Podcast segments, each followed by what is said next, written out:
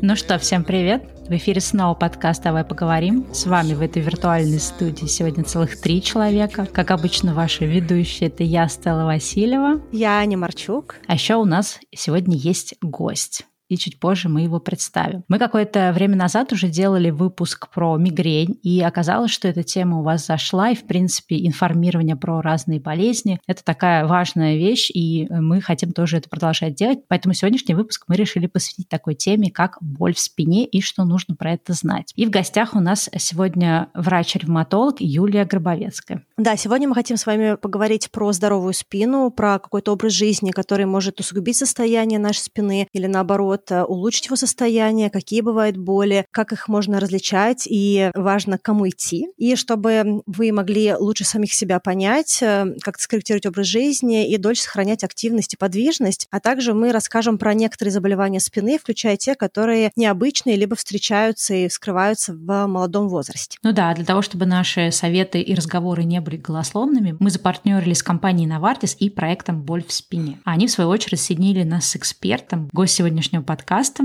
Сегодняшний эксперт – это врач-ревматолог, главный внештатный ревматолог Калининградской области Юлия Гробовецкая. Юлия, здравствуйте. Здравствуйте. Юлия, э, спасибо, что к нам пришли. И, наверное, первый вопрос, который хочется задать нашей аудитории, потому что не все люди из медицинской среды, кто такой врач-ревматолог, чем он занимается, и с какими вопросами к нему идти. Да, это хороший вопрос. Когда я прихожу к своим студентам на пятом курсе, спрашиваю, кто такие ревматологи, тоже не все могут ответить. Все вспоминают бабушек, ревматизм, что-то такое. На самом деле ревматологи занимаются а, воспалительными заболеваниями суставов, позвоночника и системными воспалительными заболеваниями соединения соединительной ткани. И спойлер, соединительная ткань есть абсолютно везде. Боже мой, мне кажется, что когда я упала на Эльбрусе на сноуборде, я пошла не к тому врачу, потому что я пошла к травматологу, у меня не было переломов, и дальше они были вообще во мне не заинтересованы. Ну, а если заболевание спины, то что делает ревматолог и вообще как ревматолог взаимодействует э, с такими заболеваниями? Что он может сделать, чем помочь?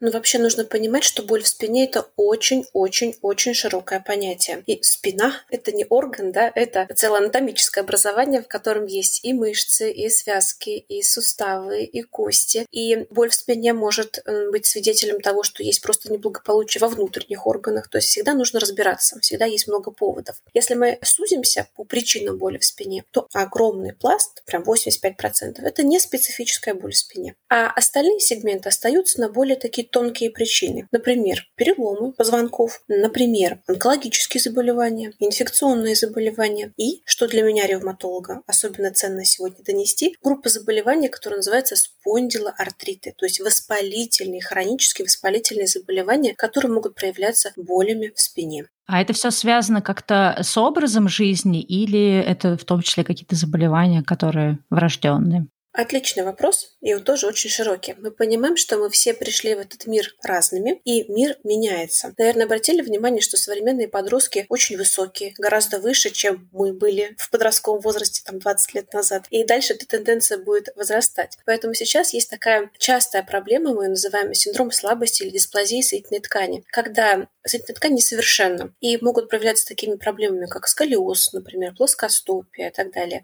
Человек растет, и эти проблемы могут усугубляться, в том числе проявляться болями. Это не специфические вещи, это то, что нужно корректировать, безусловно, в первую очередь образом жизни, правильной физической активностью с самого раннего возраста и так далее. Есть же процессы, которые случаются в жизни по той или иной причине, да, если мы говорим про инфекцию или онкологию и так далее. Что касается спондилоартритов, то здесь есть определенный генетический вектор, то есть ряд наших пациентов имеют определенное носительство гена, которое при определенных условиях может реализоваться в болезни вопрос, который, наверное, меня очень сильно волнует, человека, который много лет работал в корпорациях и круглосуточно сидел за компьютером в очень разных позах. И я абсолютно ужасна с точки зрения вообще стиля работы, потому что я часто сейчас, когда мы делаем подкаст, я работаю на кровати в очень странной позе такой дуги. И мой, наверное, основной вопрос — это есть ли какая-то проблема, связанная с образом жизни, насколько вообще здоровая спина плотно-неплотно связана с какими-то вот такими удаленками, работой в странных позах, вообще офисной работой, такой сидячим образом жизни, да, если можно так сказать. И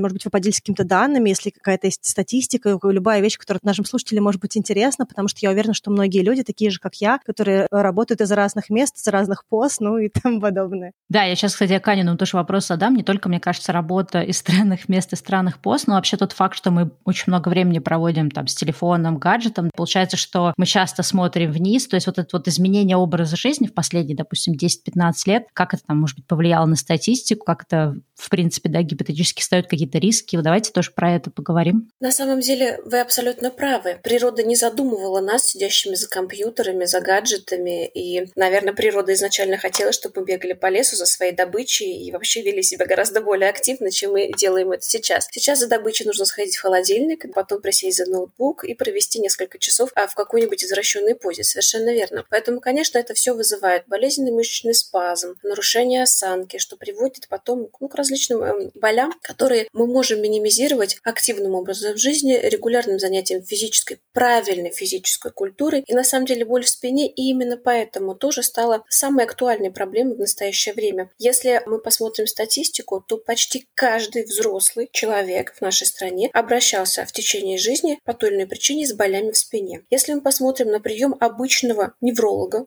потому что именно к неврологу чаще всего приходят с болями в спине. 80% это боль в спине. Есть такой термин дорсалгия, дорсопатия, да, то есть такое общее понятие боль в спине. А вот потом нужно разбираться, почему она. У большей части пациентов, конечно, это будет связано именно вот с такими неспецифическими причинами. А у кого-то есть э, более тонкие моменты, с которыми нужно разбираться уже докторам. Они специфические, это что значит?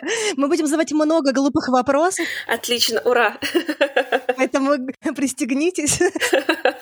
Смотрите, Неспецифически в их основе лежат такие процессы взросления структуры. А более сложный термин – дегенеративно-дистрофические изменения. То есть мы растем, взрослеем, меняемся, хрящи связки а, приходят в негодность, если да, можно такой термин использовать. И все это вызывает вот хроническую боль какую-то. Или острую боль, по-разному. То есть фактически, что с нами происходит что-то, что мы не задумывали природой, и получается, что мы сталкиваемся с какими-то неожиданными изменениями, так? Это стирание каких-то структур, взросление каких-то структур. То есть их изменения, которые достаточно логично в течение жизни взрослого человека нам ожидать. Возможно, всем известен термин остеохондроз, от которого мы сейчас все активно отходим. Вот это огромный пласт причины для боли в спине. Угу. А если говорить про возраст, вот вы сказали, что есть разные возрасты и есть эти изменения с возрастом, которые происходят. А можно ли как-то по возрасту понять вообще, с какого момента начинаются какие-то проблемы со спиной, и это скорее просто вот такое вот ощущение, просто какие-то легкие боли, потому что мы устали, либо мы неправильно сидим, пользуемся телефоном и прочее, либо вот там какие-то уже серьезные проблемы. То есть есть какое-то понимание по пациентам, по заболеваниям спины, когда что подключается? Когда нужно начинать волноваться, да? Да, да.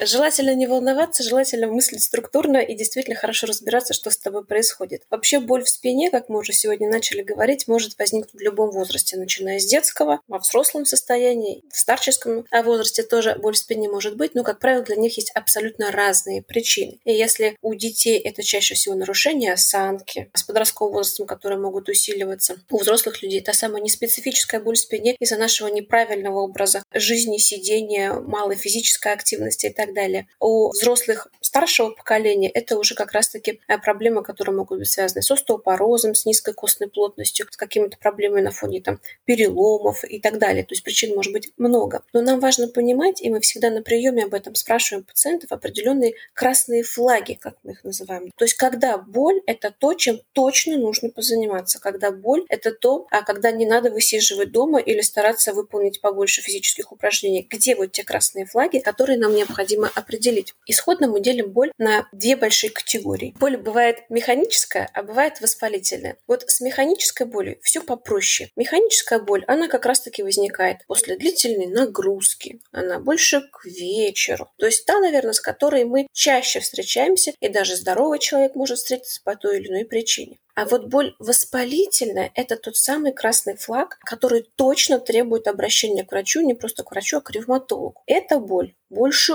утром, она может быть ночной, она сопровождается длительной утренней скованностью, когда человек стоит как железный человек. Эта боль проходит, удивительно, но она проходит после физической активности. Ей хорошо помогают противовоспалительные препараты, она начинается постепенно, а не остро. И, как правило, она существует длительное время. То есть это хроническая боль, более трех месяцев. Вот это коварная боль, которая однозначно требует обращения к специалисту. То есть если у меня боль, которая усиливается, когда я просыпаюсь, я никогда не знаю, с чем это связано, потому что у меня какой-то матрас неудачный, что я сплю в какой-то странной позе, как, в общем-то, я и работаю, или какие-то воспаления, или какие-то другие проблемы. Мне кажется, тебе пора к ревматологу, Аня.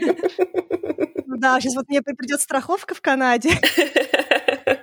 Сначала здесь э, терапевт на GP. Если он считает, что я действительно заслуживаю более специфичных врачей, то они мне дают направление, и тогда я уже могу идти к какому-то врачу по специализации. Ну, в общем, я прошла, э, вы нам прислали для подготовки сайт больвспине.ру, и я прошла там тест, и я, конечно, из тех людей, которые сразу видят у себя все заболевания, потому что у меня реально просто все совпало. В общем, стоит ли беспокоиться, если эта боль приходит и уходит? Все, что вы рассказали, еще называется синдром третьего курса, когда я слышу и сразу экстраполирую на себя. Все студенты третьего курса болеют всем учебникам. Это действительно так. А ресурс, который вы упомянули, на самом деле ценный. Вот этот сайт боли в спине.ру и с предложенным тестом действительно может сориентировать человека, что за боль к нему пришла. Простые вопросы, на которые ты отвечаешь, и если все-таки у тебя боль воспалительного характера, будет предложен алгоритм, кому пойти. К неврологу, к терапевту, к ревматологу. Психологу. Действительно. Но кроме смеха, хорошо посмеяться, но не смешно, когда к нам пациенты приходят с очень опоздалыми ситуациями, потому что не секрет, что во всем мире диагностика спондилартитов, болезни Бехтерева, анкилозирующего спондилита, она очень запоздала. Это 7-9 лет от момента первых симптомов у пациента, ведь это действительно очень много. Поэтому крайне важно определиться, если сейчас у тебя боль воспалительного характера, нужно обратиться к ревматологу. Такой прямой, простой путь, который упрощает задачу и действительно делает большой вклад в здоровье. Юль, а вот э, все-таки вот для тех, кто все видит про себя и, и в себе при, прилепляет все болезни, ну, человек сейчас пройдет, как и я, на сайте сделает тест, и у него много будет разной такой вот фрустрации. А, может быть, вы тоже подскажете, потому что мне кажется, что когда я работала в корпорации, я все время испытывала боль, допустим, в районе копчика. Наверное, это просто было из-за того, что я сидела все время, и, возможно, я была в стороны позе. Иногда смотрю картиночки, как должны люди сидеть за компьютером, я понимаю, что я так не сидела приблизительно никогда. И я вообще не знаю этих людей, если они такие вот как бы люди. И как можно понять, когда, допустим, какая-то вот эта боль, она уже не просто попей воды и все пройдет. Когда она уже становится хронической, вот вы сказали про три месяца, как это понять, как есть какие-то там приходы, уходы, боли и прочее? Достаточно сложный вопрос, Ань, вы задали, потому что, естественно, до того, как боль станет хронической, и эти магические три месяца мы отсчитаем, предыдущие три месяца она тоже была уже патологической, если она соответствует тем характеристикам воспалительной боли. То есть вот эти звоночки для нас гораздо более важные, может быть, чем даже ее продолжительность. Но в любом случае, когда что-то долго существует в организме и не проходит благодаря тем простым, но доступным для нас всех способам, то есть поменять ортопедический матрас, если вам больно спать, вы встаете, и вам как-то не так. Если вы уже занялись плаванием, йогой, а спина продолжает болеть. Если вы перестали сидеть за компьютером ужасно и стали, как все наши бабушки, делать в свои годы производственную гимнастику. То есть вы предприняли массу шагов и сделали все классно, а спина продолжает болеть. Ну, конечно же, надо обратиться к специалисту. И все-таки я хочу сделать акцент на том, что иногда характеристики боли, они важнее, чем ее продолжительность или ее, так скажем, ее способ возвращения к человеку. А что значит характеристики боли? Давайте это обсудим. Это вновь те самые красные флаги, воспалительная или механическая. Mm-hmm. Поэтому, если сомневаетесь, вот этот ресурс, этот тест, он действительно может помочь сориентироваться и обратиться к тому специалисту, который вам уже дальше проложит траекторию обследования и лечения. Юля, вы вот вы сказали про матрас и про йогу. А можете дать немножечко каких-то советов вот в плане того, что человек может сделать, э, условно не отходя от кассы, да, то есть вот самостоятельно? Какие есть э, самые работающие рекомендации, советы, как э, поддерживать свою спину здоровой на разных этапах пути, если так можно сказать? То есть, может какая-то конкретная гимнастика или какие-то еще вещи. То есть на что обратить внимание, что человек сам может попробовать сделать для того, чтобы просто отбросить боль, которая связана с тем, что он неправильно правильно заботиться о себе, если так можно сказать. Ну да, или условно говоря, допустим, человек чувствует что-то, он не может понять, надо, не надо ему идти к какому-то врачу. Что он может сделать на первом этапе, дальше уже смотреть. Допустим, окей, если это не поможет, тогда иду. А может быть, это поможет, и тогда какие-то советы. Однозначно нужно пересмотреть свои стереотипные, то есть ежедневные движения. Всем нам рассказывали, что мы должны держать красивую королевскую осанку, но мало кто из нас это делает. Да, скорее мы складнимся над своим телефоном и полистаем социальные сети еще часок. Это так. Поэтому, конечно, осанка, регулярное занятие лечебной физкультурой такой скучный термин, но я просто хочу сделать акцент на том, что не всякая физическая активность, она одинаково полезна для спины. Одно дело плавание, другое дело тяжелая атлетика, которая еще никому здоровья спины не добавила. То есть нужно понимать, что мы делаем для того, чтобы наша мышечная сила, мышечный каркас спины сохранялись на уровне молодого здорового человека. Вы сейчас не видели, но я и Стелла просто резко на фразе Осанкова выгнулись ровной спиной такой британской королевы. У нас, конечно, вряд ли это продержится история, но вот, в общем, да. А лечебная физкультура. Есть какие-то конкретные штуки, которые можно делать. Допустим, бег, он полезен, какие-то всякие йоги, пилатесы, Йога и пилатес, да, это априори про как раз-таки здоровую спинную гибкость, но все же, если исходно у человека есть какой-то болевой синдром, он обязательно должен проконсультироваться со специалистом, потому что я на вскидку, не глядя на вас, не глядя на ваши стопы, например, не могу сказать, для вас бег полезен или не полезен. А вдруг у вас плоскостопие, а вы бегаете 5 километров? Или полумарафон. То есть есть нюансы, которые мы должны учитывать, подбирать и так далее. А есть ли, например, какие-то мифы, связанные с болью спиной, которые, может быть, тоже можно развенчать? Там, не знаю, важность обуви, можно ли ходить, вот, например, некоторые говорят, что в кедах ходить нельзя, или... Или в шлепках. Нельзя ходить на каблуках.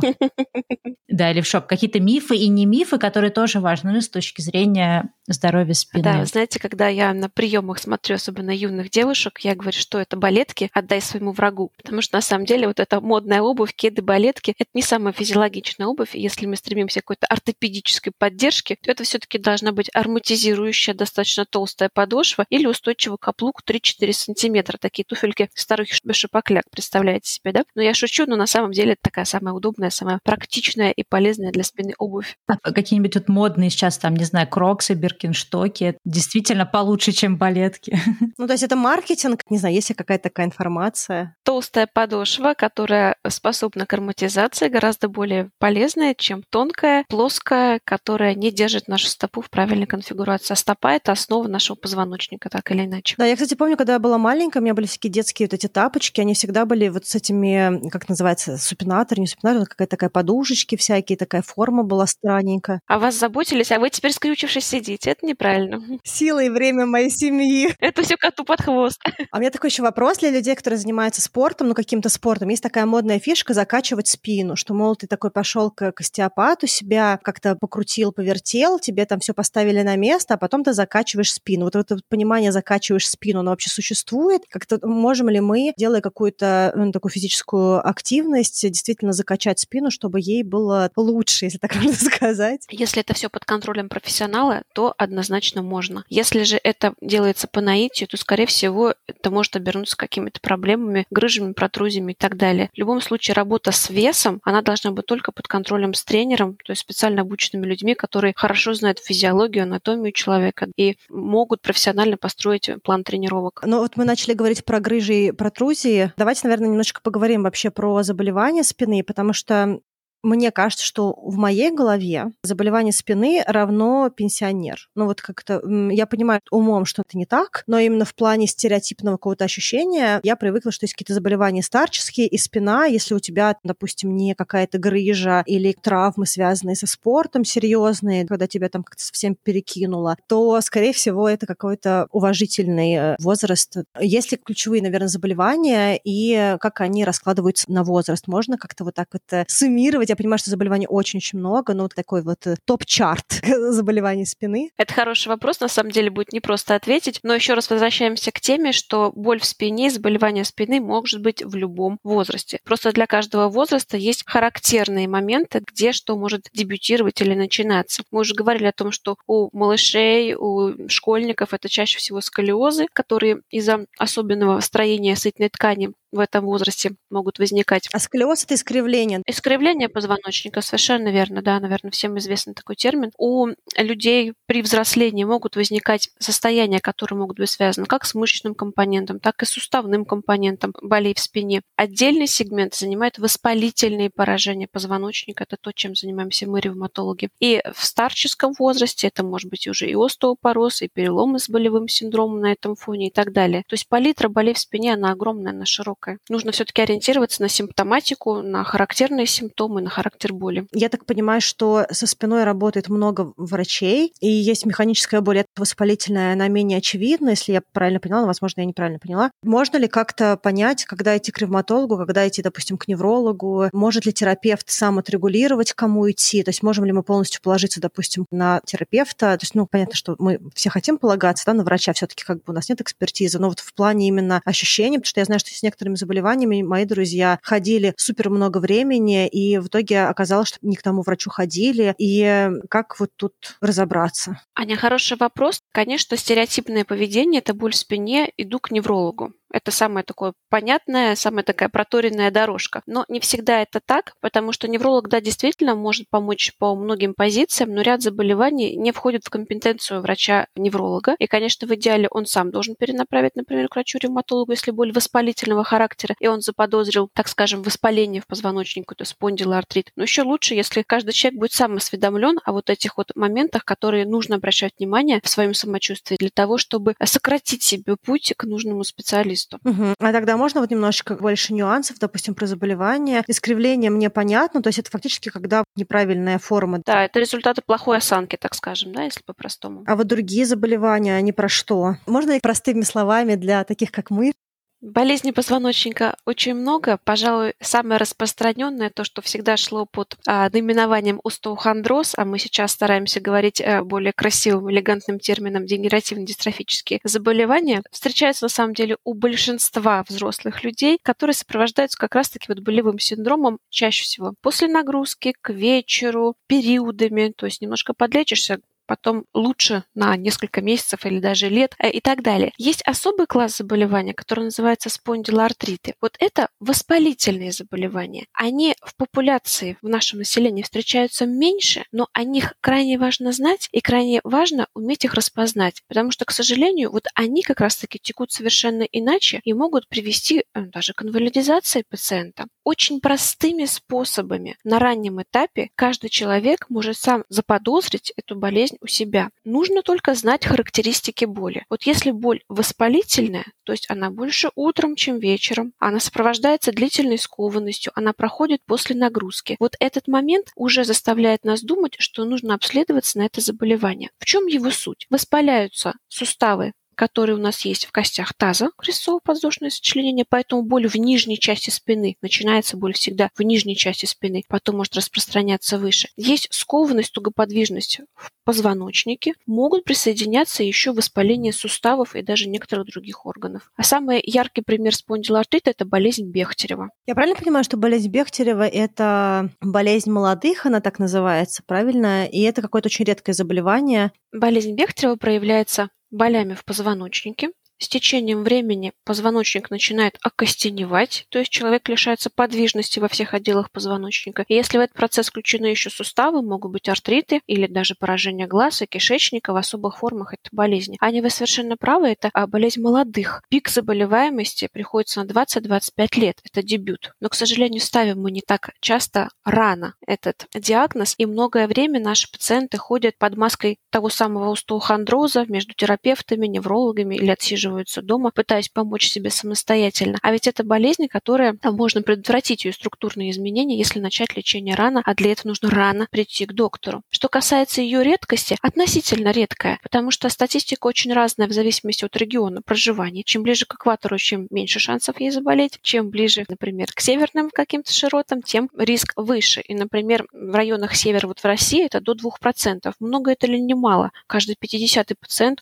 условно может, человек может заболеть болезнью Бехтерева. Это не так уж и редко. А с чем это связано? Это связано с определенным носительством гена. Есть такой ген, HLA-B27 называется, и он очень по-разному рассредоточен в нашем популяции. Это один из факторов, который может влиять на развитие этой болезни. А это что-то, что по наследству передается или нет? Иногда передается по наследству, иногда нет. Я, кстати, видела одно видео, оно было ужасно, но мы для вас все равно его приложим. Вдруг вам тоже интересно посмотреть. Как раз вот человек, у которого болезнь Бехтерева, и там такое было видео, что оказывается, что человек, который вот в крайних, я так понимаю, точках заболевания, он просто сложен как книжка. То есть он, когда он встает, получается, он может смотреть только пол. Он не может разогнуться, да? Да, он не может вообще разогнуться, и там как раз было такое интересное видео, они пробовали его прооперировать, там какая-то была очень сложная многоступенчатая операция. Сначала делали одну, потом ждали, потом еще одну. То есть они пытались его вот разогнуть, но это, конечно, очень страшно смотреть, как страшно, что человек доходит до такого состояния. Я видела это видео тоже, и, к сожалению, я видела таких пациентов в своей практике, но хотелось бы предупредить, что чаще всего это выглядит совершенно иначе. Это действительно очень поздний случай, исход заболевания. А многие пациенты с болезнью Бехтерева или с его ранней формой выглядят как совершенно здоровые люди, абсолютно, но только они живут с мучительными болями, с нарушением функции позвоночника и так далее. Очень часто не знают, куда им податься. Не обязательно болезнь Бехтерева будет выглядеть вот такой крайней формой. Ее ранние формы выглядят абсолютно идентично. Мы бы не различили этого человека среди вот нашей общей компании. То есть просто человек, который периодически там типа, ну что-то побаливает, но ерунда. Как э, мы обычно со Стеллой, нам не больно, нам окей, все нормально, фигня, это это дело. Это прям настолько, да, то есть что человек просто там зашорился от боли и нормально себя как бы... Заболевание может протекать коварно. В своем начале это мог быть эпизодические боли. Они пришли, потом ушли, немножко подлечился, да, то есть ничем не отличается от того самого, кавычки делаю, рисую в воздухе, остеохондроза. А с течением времени он начинает прогрессировать и менять структуру позвоночника. Так вот, на сегодняшний день у нас есть возможность останавливать этот процесс медикаментозно, то есть очень качественно лечить таких пациентов. Но для этого они должны к нам прийти. А если хотите, расскажу такую историю. В нашей клинике, где я работаю, мы провели опрос среди 100 пациентов, у которых уже есть болезнь Бехтерева. Мы их спрашивали, кто вас к нам направил? Подавляющее большинство, 60 пациентов, сказали, что врач-невролог. Это значит, что сначала они пришли к неврологам с своими болями в спине. Следующие были врачи-нейрохирурги. Ну, тоже как бы логично. Следующие терапевты, спасибо и низкий поклон. Это значит, они были осведомлены да, о таком заболевании. Были гинекологи, внимание, потому что молодые женщины с болями в спине, которые радируют там в ягодичные мышцы, уже не знали, куда им деться, и они обращались к гинекологу с этой проблемой. И, внимание, что мне очень отрадно и радостно, 15 пациентов сказало, что я прочитал информацию в интернете, в открытых источниках, сопоставил со своими данными, понял, мне к вам. Вот это очень здорово, что в настоящее время мы можем делиться информацией, и это сокращает путь к пациенту к диагнозу. Вот это очень ценно. Нужно об этом говорить, чтобы люди понимали, что, о боже, это может быть про меня. Ну, собственно, да, мы поэтому с этой целью и записываем такие вот медицинские выпуски, потому что со многими вещами, да, самое сложное – это либо поздняя диагностика, либо, в принципе, отсутствие диагностики, да, то есть когда просто человек не доходит до врача и не начинается, да, ни лечения, ничего. Мы записывали выпуск э, про мигрень тоже, и, во-первых, нам очень много людей написали, что они не знали часть этой информации, а часть людей, даже ребята, вот я помню, что мы сидели за ужином, и один из наших друзей, он говорит, у меня мигрень, надо мной стебутся, говорят, что я там сам себе все это придумал. И я когда говорил, что когда я двигаюсь, мне хуже, мне сказали, что типа, come on, перестань выпендриваться. И когда он, я послушал выпуск, я понял, что бог мой, это все правда. Мне никто про это не говорил, и я только сейчас понимаю, что это не я придумал, это не то, что я какой-то чрезмерно эпохондричный и всего там э, сам себя придумываю, боюсь, а что это реальная история. И вот я очень надеюсь, что выпуск про спину тоже поможет э, кому-то что-то в себе понять и, может быть, какие-то вещи предотвратит. Вообще интересное заболевание. Я замечаю, что в очень многих категориях медицинских появляются периодически вот сейчас уже заболевания, которые более необычные. И я так понимаю, что есть даже сейчас целая серия орфанных заболеваний, которые очень редкие, к ним больше внимания тоже. И вообще, мне кажется, что мир немножечко повернулся к тому, чтобы быть более пациентонаправленным, что ли, я не знаю, как это правильно сказать, ну, то есть как бы перестать всех генерализировать,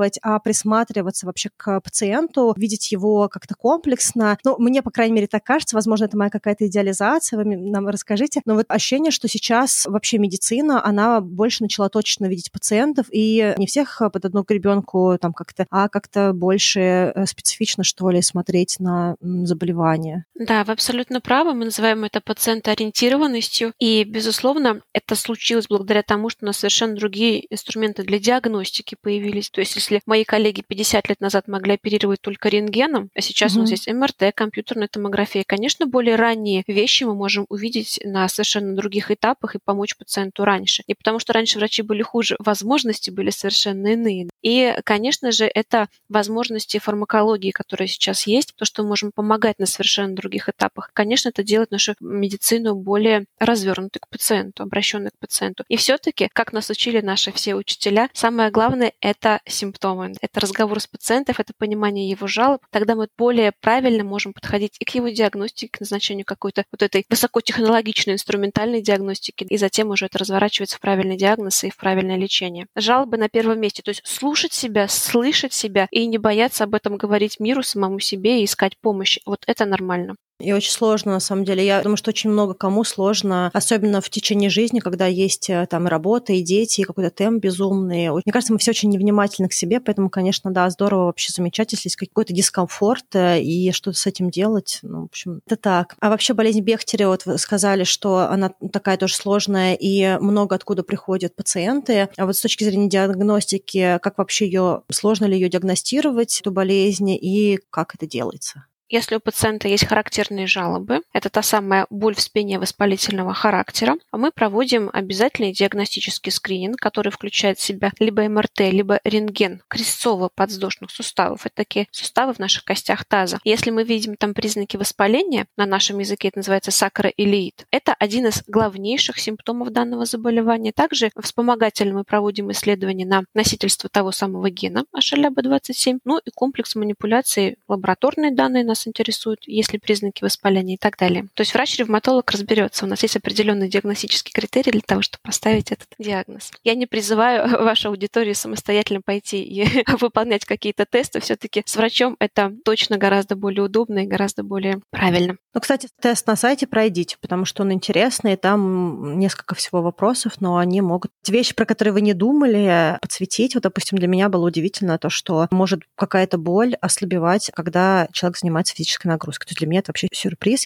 Это какое-то заболевание, которое только для женщин, только для мужчин? То есть есть ли какая-то гендерная статистика? Вот здесь есть потрясающий миф. Э, раньше считалось, что болезнь Бехтерев – это болезнь мужчин. В любом учебнике это будет мужчина с вот этим самым искривлением позвоночника в позе просителя с бамбуковой палкой. Но на самом деле, как вы сказали, сейчас мы более точечно подходим к пациентам, более тонко изучаем все эти процессы и видим, что на самом деле соотношение вот поздних стадий при болезни Бехтерем примерно 2 к 1. Мужчин всего лишь в два раза больше, чем женщин. А в ранней стадии, которую мы называем нерентгенологической, когда мы видим изменения воспалительные только на МРТ, женщины и мужчины один к одному. То есть женский спондилит, он такой же важное, такое же важное место занимает, как и мужской. Другое дело, что текут эти процессы у мужчин и женщин несколько по-разному. То есть такое бурное прогрессирование, сращение позвоночника, бамбуковую палку, у мужчин все-таки больше вот этих шансов негативных эту болезнь провести по такому сценарию. Женский спондилит не так агрессивно течет с точки зрения структурных нарушений, сращивания позвонков, но при этом женщина испытывает такую же мощную боль, такое же снижение качества жизни и так далее. То есть отсутствие структурных повреждений не равно лучшее качество жизни. Поэтому женщины тоже должны быть крайне внимательны к этому процессу. И боли в нижней части спины, если они имеют хронический характер, обязательно продифференцировать вот из заболеваний из группы спондилоартритов. А вот на ген вы сказали, на него можно как раз как-то пойти и сдать этот тест? Просто так идти и сдавать нет никакой необходимости. Во-первых, этот ген может быть и у здорового носителя, то есть человек, который никогда mm-hmm. не разовьет никакую болезнь. Есть пациенты с болезнью Бехтерева, у которого этого гена нет. Есть и такая небольшая часть пациентов. Нам наличие этого гена нужно для понимания, насколько будет агрессивный ход. Да, мы можем немножко прогнозировать. Мы считаем, что носительство гена связано с более быстрыми структурными повреждениями. И когда нам необходим дополнительный элемент для диагностики. Просто идти и поголовно сдавать этот ген точно не имеет никакого смысла. К этому мы не призываем. Лучше подумать, как у меня болит спина, а не воспалительным ли образом. Вот это будет гораздо более полезно. Да, в общем, если вы слушаете наш подкаст, и у вас есть ощущение, что что-то такое у вас отзывается, то мы приложим в описании ссылку на тест, который можно пройти и который сориентирует вас, что делать дальше потому что чем раньше это все диагностируется, тем больше шансов купировать в самом начале. И, конечно же, важно, в принципе, как-то, не знаю, следить за здоровьем спины, независимо от того, да, есть ли у вас какое-то такое вот заболевание или нет. Хочется сказать словами классика «береги спину с молоду», На самом деле, то, как мы воспитываем растим самих себя, конечно, сказывается и приносит дивиденды во взрослом состоянии. Я думаю, что все мы, безусловно, должны заниматься регулярно физической активностью. Звучит очень банально, просто сказать и не так просто выполнить, но на самом деле ввести в свою регулярную жизнь физическую активность, в идеале для спины это, конечно, плавание, это занятие йогой, пилатесом, э, другими гимнастическими упражнениями, желательно под контролем специалиста, если у вас есть сомнения по поводу уже исходного здоровья вашей спины. Конечно, это полноценный здоровый сон, благополучная эмоциональная а, составляющая, потому что, безусловно, когда мы в хорошем настроении, эндорфины блокируют болевые ощущения. Даже вот на таком уровне мы можем сказать. А про сон спать надо на твердом матрасе или на мягком? Вот Аня там вначале тоже что-то про матрас, мне кажется, про сон говорила точно не как принцесса на горошиной пуховых перинах. Э, Мастрас средней жесткости – это такой, наверное, золотой стандарт для обычного человека, который может поддержать нашу осанку во время нашего ночного сна. А вот я сплю на одном боку, обнимая подушку, и у меня получается, что у меня рука под подушкой, голова на подушке. Да, я вообще сплю на животе. Если какой-то там, нужно ли спать, э, как будто я йог э, на полу. Как японская принцесса, ручки вдоль тела. Да-да-да, и вместо подушки это деревянная штука под шею, да? Как лучше спать, если вдруг можно так вас спросить? Есть ли какие-то правильные там советы, допустим, по позе, да, то есть как бы на спине, на боку? Я скажу вам мнение просто даже не как врач, как человек. Я скажу, что спать нужно в удовольствие. Поэтому если вы испытываете удовольствие только на левом боку, пожалуйста, спите. Но ортопедическая подушка и матрас точно не будут лишними, потому что они скорректируют какие-то проблемы, э, которые могут э, быть связаны вот с каким-то заломами тела. Если вы утром встанете вместо того, чтобы проверить, что у меня там на почте, а сделаете гимнастику 10 минут. Вы как будто подсматривали. А если вы сделаете эту гимнастику, вы снивелируете те проблемы, те мышечные спазмы, которые случились за ночное время. О, чудесно. Я люблю, когда я могу что-то делать плохое, а потом это нивелировать. Нейтрализовывать. Наелась что-то вкусненького, а потом бегаю. Ну, кстати, про утреннюю зарядку это очень ценно, но я так понимаю, что это какая-то должна быть такая активная, но не супер э, жесткая, да, зарядка, потому что я знаю, что если некоторые люди, например, делают с утра йогу или какие-то растяжки, я не знаю, насколько это хорошо, да, для непрогретого, непрогретой спины спины. О, да, этот миф, то, что утром плохо делать зарядку. Не знаком с научной точки зрения такой обоснование такого мифа. Другое дело, что, конечно, мы делаем все в медленном темпе с минимальным напряжением шейного отдела. Это действительно так. А так включение в работу нашей спины, безусловно, пойдет на пользу нам. А понимаете, то, вот вы сказали, люблю нейтрализовывать, но мы уже не вернемся в леса. Да, мы все уже жители мегаполисов, мы все уже с тем стереотипом, всеми профессиональными навыками, которые нам нужно реализовывать, да, за компьютером, да, сидя, но мы должны это стараться нейтрализовывать дополнительной физической активностью. Это то, что доступно, а самое главное, то, что приносит удовольствие и радость телу, те самые дополнительные эндорфины, бесплатные эндорфины, которые мы сами себе можем подарить, просто занимаясь физической активностью. Это действительно важно. А вот, кстати, интересно про леса. Сейчас э, с точки зрения обуви большой такой тренд на вот эту вот обувь, которая называется wild wilding, то есть какая-то обувь, которая якобы максимально приближена к хождению босиком. И тоже интересно, как это с точки зрения спины. Это когда все пальчики есть в кроссовках, это вот эта вот обувь? Ну, там не обязательно пальчики, то есть там типа у тебя не жесткая подошва, а подошва, которая анатомически повторяет твою стопу, и очень мягкая обувь, то есть она не жесткая, а мягкая. Еще иногда их называют ниндзя шуз, но это другое. В общем, да, сейчас какой-то тоже большой тренд, типа возвращение back to, to the roots, корням. Не знаю, насколько правильно вас спрашивать про такие всякие хипстерские тренды. Вы знаете, надо попробовать. Нужно быть открыты к чему-то новому, нужно попробовать и изучить эту тему. На сегодняшний день я не экспертна в данном вопросе. Да, это называется barefoot, э, что-то там. Да, я, кстати говоря, все время смотрела какие-то штуки, где говорила, что здорово бегать босиком. И я помню, что я была где-то на Шри-Ланке, и как раз мы были около океана, и думаю, отлично, вот я побегаю босиком, вместо того, чтобы бегать по пляжу в кроссовках, вернусь к корням. Это была ужасная пробежка, просто ужасная. Я пару раз чуть не сломала себе большой палец ноги, потому что он где-то подвернулся в песке. Это было очень неудобно. Жители больших городов возвращаются к корням, называется. Давайте это делать постепенно. Какие-то у нас еще есть советы по здоровью спины? Не знаю, еда, которая как-то влияет, там, не знаю, может быть, нельзя есть соленое или еще что-то, что влияет на здоровье спины? Таких советов нет. Мы просто говорим о том, что все-таки держать свой индекс массы тела в нормальных значениях это полезно всему организму. Мы знаем, что избыточная жировая ткань, особенно которая располагается вдоль зоны талии, это дополнительное депо воспалительных цитокинов, то есть воспалительных молекул, которые могут усугублять большое количество плохих реакций в организме. Поэтому просто держать держать себя в нормальной форме. Это в том числе э, здоровье спины косвенным образом. Но вообще хочется вспомнить аналогию. Наверное, мы все тут автолюбители, водители э, машин. Мы же раз в год проводим ТО своему любимому питомцу автомобилю. Вот себе тоже нужно проводить ТО. Если есть хоть какие-то вопросы, не надо дождаться, пока отвалится колесо. Да? Нужно делать все планово, регулярно и наводить вот эти вот штрихи для того, чтобы всегда чувствовать себя хорошо. Да, это правда. У меня еще один миф я вспомнила. А правда ли, что, допустим, если есть много сладкого, то это усугубляет воспаление? Сейчас тебя Аня развяжет. Очень косвенно, очень сложно. И мне кажется, это такой повод для встречи с еще экспертом-эндокринологом, Аня. Закидывай удочку для следующих ваших выпусков. Ой, Юля, спасибо, что вы так мило и дружелюбно отвечаете на все наши и во многом мои дурацкие вопросы. Я, конечно, королева неловких, странных вообще таких вот тем. Спасибо, что вы пришли пришли. Я еще хочу поблагодарить компанию Навати, что они вас привели, и мы хотели бы, чтобы больше людей заботились о себе, замечали, что происходит э, с их спиной, потому что, ну, не секрет, что мы все сейчас в очень странных работах, и много удаленки, и много разного дискомфорта, и мы по-разному подходим к работе, поэтому я надеюсь, что то, что мы сегодня рассказали, будет полезно. Возможно, кто-то из вас э, пройдет диагностику и какого-то из заболеваний, которые мы обсуждали, или даже которые мы не обсуждали, но за счет того, что вы сегодня чуть больше подумали про свою спину и проконсультируясь с врачом, возможно, вы что-то узнаете про себя, что важно было поймать на данном моменте. И мы еще раз рекомендуем вам зайти на сайт